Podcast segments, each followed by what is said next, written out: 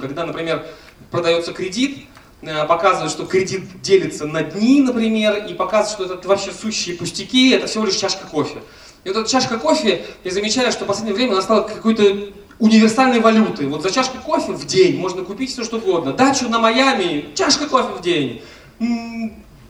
Ноутбук, чашка кофе в день. Кеды, чашка кофе в день. То есть уходите от этого. Да, сравнивать можно и нужно в тексте, но чашки кофе и вот эти всякие бутерброды, либо там пирожное в кафе уже приелись, достали. В прошлом году, прошлой осенью, э, не знаю, как у вас в России была активная рекламная кампания Мерседеса, и там прода- предлагался опять же кредит. Мерседес с чашкой кофе в день. Ну, и- и, ну как-то уже хватит уже, наверное, чашек кофе, давайте что-нибудь другое. Поэтому подбирайте другие объекты для сравнения. Более того, да, эти объекты должны быть понятны и их должны разделять ваша целевая аудитория. То есть если ваша целевая аудитория измеряет все чашками в кофе в день, не вопрос. Если у вас аудитория другая, она, например, женская аудитория, они из- измеряют все стоимостью помады, тогда помадой.